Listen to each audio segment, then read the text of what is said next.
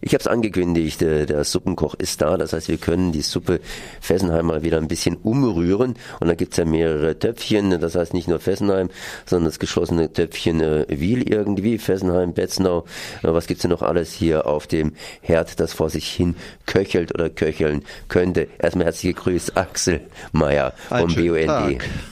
Einen schönen Tag zur Mittagessenszeit. Ja, was gibt's denn noch? Was, was, was köchelt denn jetzt gerade? Eben? Also, was ich im Moment gerade sehr spannend finde, die Umweltbewegung am Oberrhein schaut ja berechtigterweise immer nach Fessenheim. Aber was da immer ein bisschen aus den Augen verloren wird, sind die Atomanlagen in der Schweiz.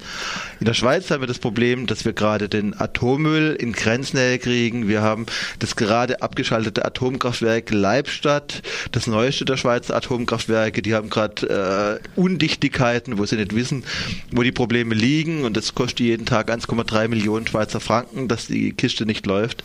Aber das allergrößte Problem ähnlich wie Fessenheim, vielleicht sogar größer, ist das Atomkraftwerk Betznau. Das vergessen wir immer. Auch ein Atomkraftwerk ohne Kühltürme an der Aare, direkt äh, wenige Kilometer von der deutschen Grenze am Hochrhein entfernt in eigentlich, äh, wenn man sich Fukushima und Tschernobyl anschaut, äh, in nächster Nähe zur Freiburg und zur, zu unserer Region und, was die wenigsten Leute wissen, das älteste Atomkraftwerk der Welt.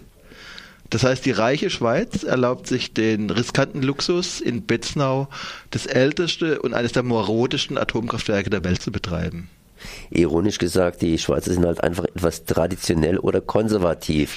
Aber das muss ja nicht unbedingt bleiben. Ähm, jetzt oh, das verstärkt so, sich ja im Moment gerade. Also das heißt, bei der letzten Wahl wurde die SVP gewählt, die ja sich durch Ausländerfeindlichkeit auszeichnet und durch Atomfreundlichkeit. Das heißt, im Prinzip ist das auch die Partei der Atomlobbyisten in der Schweiz, die wurde stärker. Und trotzdem sehe ich im Moment die Chance, trotz dieser negativen Wahl in der Schweiz, trotzdem sehe ich die Chance, dass wir Betznau möglicherweise vor Fessenheim abgeschaltet bekommen, weil es zeigt sich immer deutlicher, dass dieses älteste Atomkraftwerk der Welt massive technische Probleme hat. Betznau ist abgeschaltet, Betznau wurde untersucht und in Betznauer Reaktorstahl wurden 990 Bläschen festgestellt. Man muss sich das einfach vorstellen. Der innerste Kern des Atomkraftwerks besteht aus Stahl, Stahl ummantelt und in diesem, in diesem Stahl Kern findet die findet im Prinzip äh, die die die da, da wird die Hitze erzeugt, da ist die Strahlung drin, da ist die Hitze von viel, da ist die Radioaktivität von vielen hundert Atom, äh, Atombomben drin und das ist der Kernbereich. Dieser, dieser Kern ist einer ungeheuren Strahlung ausgesetzt, der versprödet, das Atomkraftwerk ist 45 Jahre alt und jetzt hat man festgestellt, dass da beim Herstellungsprozess, also vor über 45 Jahren, dass da der Stahl schlecht war, da, da sind Bläschen drin, jetzt gibt es an einigen Stellen gibt's ganz, ganz viele von diesen kleinen Bläschen, der, der Stahl ist versprödet und im Moment gibt es eine heftige Debatte in der Schweiz, ob dieses Atomkraftwerk nicht dauerhaft, dauerhaft abgeschaltet werden müsste. Und da sind wir dran und das versuchen wir zu unterstützen. Also wir müssen aus Sicht des BUND den Druck erhöhen, Fessenheim abzustellen. Und wir müssen natürlich auch den Druck erhöhen, Betznau abzustellen. Das sind aus meiner Sicht die beiden größten Gefahranlagen in der Region. Ihr kümmert euch ja darum, das heißt nicht unbedingt der BUND, sondern eben auch DRAS, das heißt Trinationale Atomschutzverband. Und äh, du hast es gerade eben ausgeführt, diese Bläschen, die jetzt entdeckt worden sind, wären ein Grund dazu, das abzuschalten. Das wäre einer von vielen Gründen. Also beziehungsweise nicht nur abzuschalten, sondern abzubauen es, einfach. Es, es, ist, es ist einfach ein ungeheurer Skandal, dass man in der reichen Schweiz das älteste Atomkraftwerk der Welt betreibt. Die Kisten werden immer, die Kisten werden immer unsicherer. Man stellt sich einfach mal vor, äh, was für einen technischen Stand hatte ein Auto, das vor 45 Jahren in Betrieb genommen wurde. Wie sieht es da mit der Technik aus? Und das und, und, und das beim Atomkraftwerk. Und jetzt sind wir wieder beim Wahlerf Wahlgewinner SVP, Schweizer Volkspartei. Wenn es nach der konservativen Partei der Schweiz geht, dann sollen die Schweizer Atomanlagen 60 Jahre laufen. Und äh, das ist ein Skandal. Und ich weiß, dass die Schweizer Anti-Atom-Bewegung im Moment ungeheuer viel macht und die planen im nächsten Jahr, im nächsten Jahr haben wir fünf Jahre Fukushima, 30 Jahre Tschernobyl, dann gibt es in Fessenheim Proteste und dann sind aber auch Proteste am Hochrhein geplant und ich halte die für ungeheuer wichtig. Und da muss das Augenmerk der Bewegung nicht nur nach Frankreich rübergehen, sondern in alter Tradition auch in die Schweiz. Werden in der Schweiz dann nicht irgendwann, wenn alte Atomkraftwerke abgebaut werden, äh, ja, wieder neue aufgebaut? Oder ist es jetzt endgültig durch, ich sag mal einfach endgültig durch, dass sie nicht mehr bauen dürfen oder wollen? endgültig ist immer so eine, ein, ein schwieriger Begriff. Das heißt, vor Fukushima war geplant, in der Schweiz neue Atomkraftwerke zu bauen und deswegen hat man in der Schweiz auch die weltgrößte und weltbeste Werbeagentur engagiert. Das heißt also, die PR für die Atomkraftwerke in der Schweiz, die macht nicht irgendeine kleine Glitsche, sondern die macht Börsen Masterler. Das ist die weltgrößte Werbeagentur. Die haben in den USA die Kampagne gemacht wegen des drohenden äh, es gibt keinen menschengemachten Klimawandel. Das war die Kampagne in den USA für Big Oil und Big Coal. Und weil diese Kampagne so erfolgreich war, deswegen machen sie jetzt in der Schweiz die Kampagne, wegen des drohenden Klimawandels brauchen wir dringend neue Atomkraftwerke. Also sie werben einerseits äh, für das eine, andererseits für das andere. Die machen im Moment die PR-Kampagnen in der Schweiz. Und wie gesagt, deine Frage war, wie sieht's aus mit neuen AKW? Nach Fukushima wurde, wurden diese Pläne in die Schublade gelegt. Das heißt, es werden keine neuen gebaut. Aber man kennt ja die Atomwirtschaft. Also die warten erstmal ab, bis die Bevölkerung Fukushima vergessen hat und dann kommen sie wieder in die Puschen und versuchen, neue Atomkraftwerke zu bauen. Was dagegen spricht, ist natürlich der neue Reaktor, der gerade in Frankreich gebaut wird. Der sollte dreieinhalb Milliarden kosten, jetzt ist er bei neun Milliarden. Auch da spannend, es gibt diese Bläschen im ältesten Reaktordruckgefäß der Welt in Betznau und in diesem neuen, der im Moment in Frankreich gebaut wird, haben sie auch Probleme mit dem Reaktorstahl.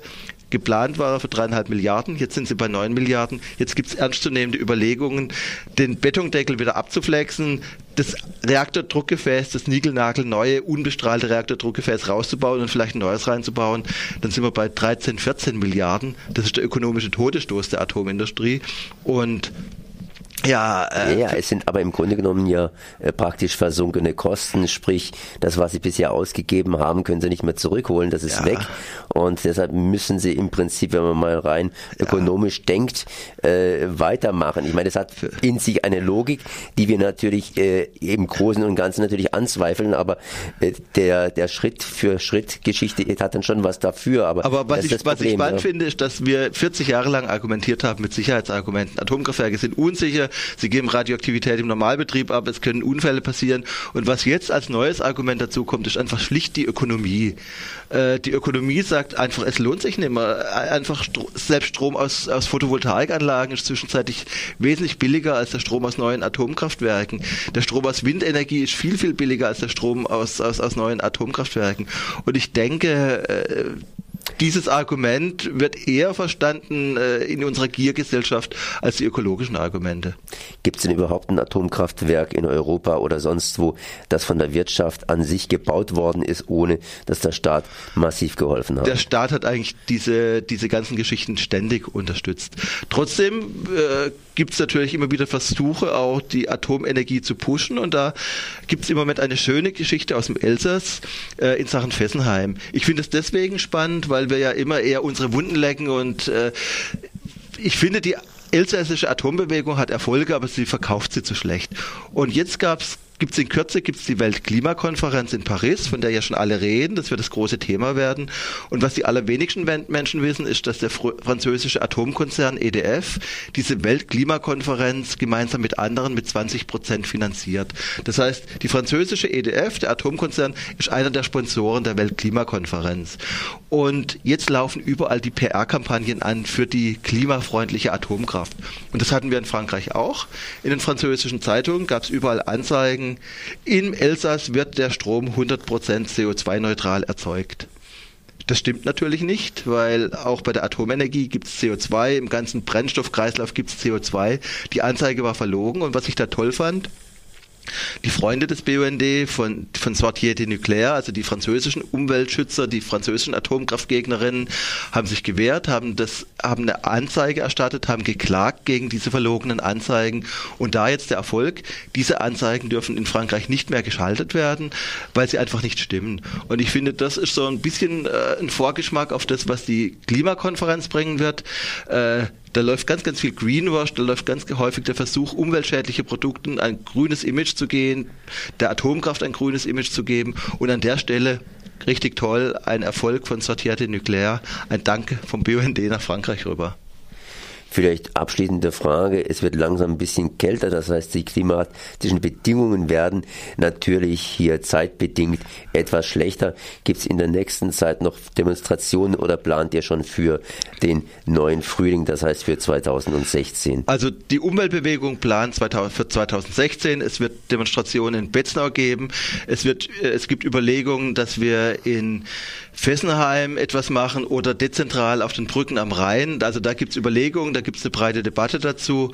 Und äh, ja, und dann wird es natürlich relativ viele Aktionen jetzt auch zu der Klimaschutzkonferenz geben. Da gibt es sind Aktionen in Freiburg geplant, über die Radio Dreigland sicher berichten wird.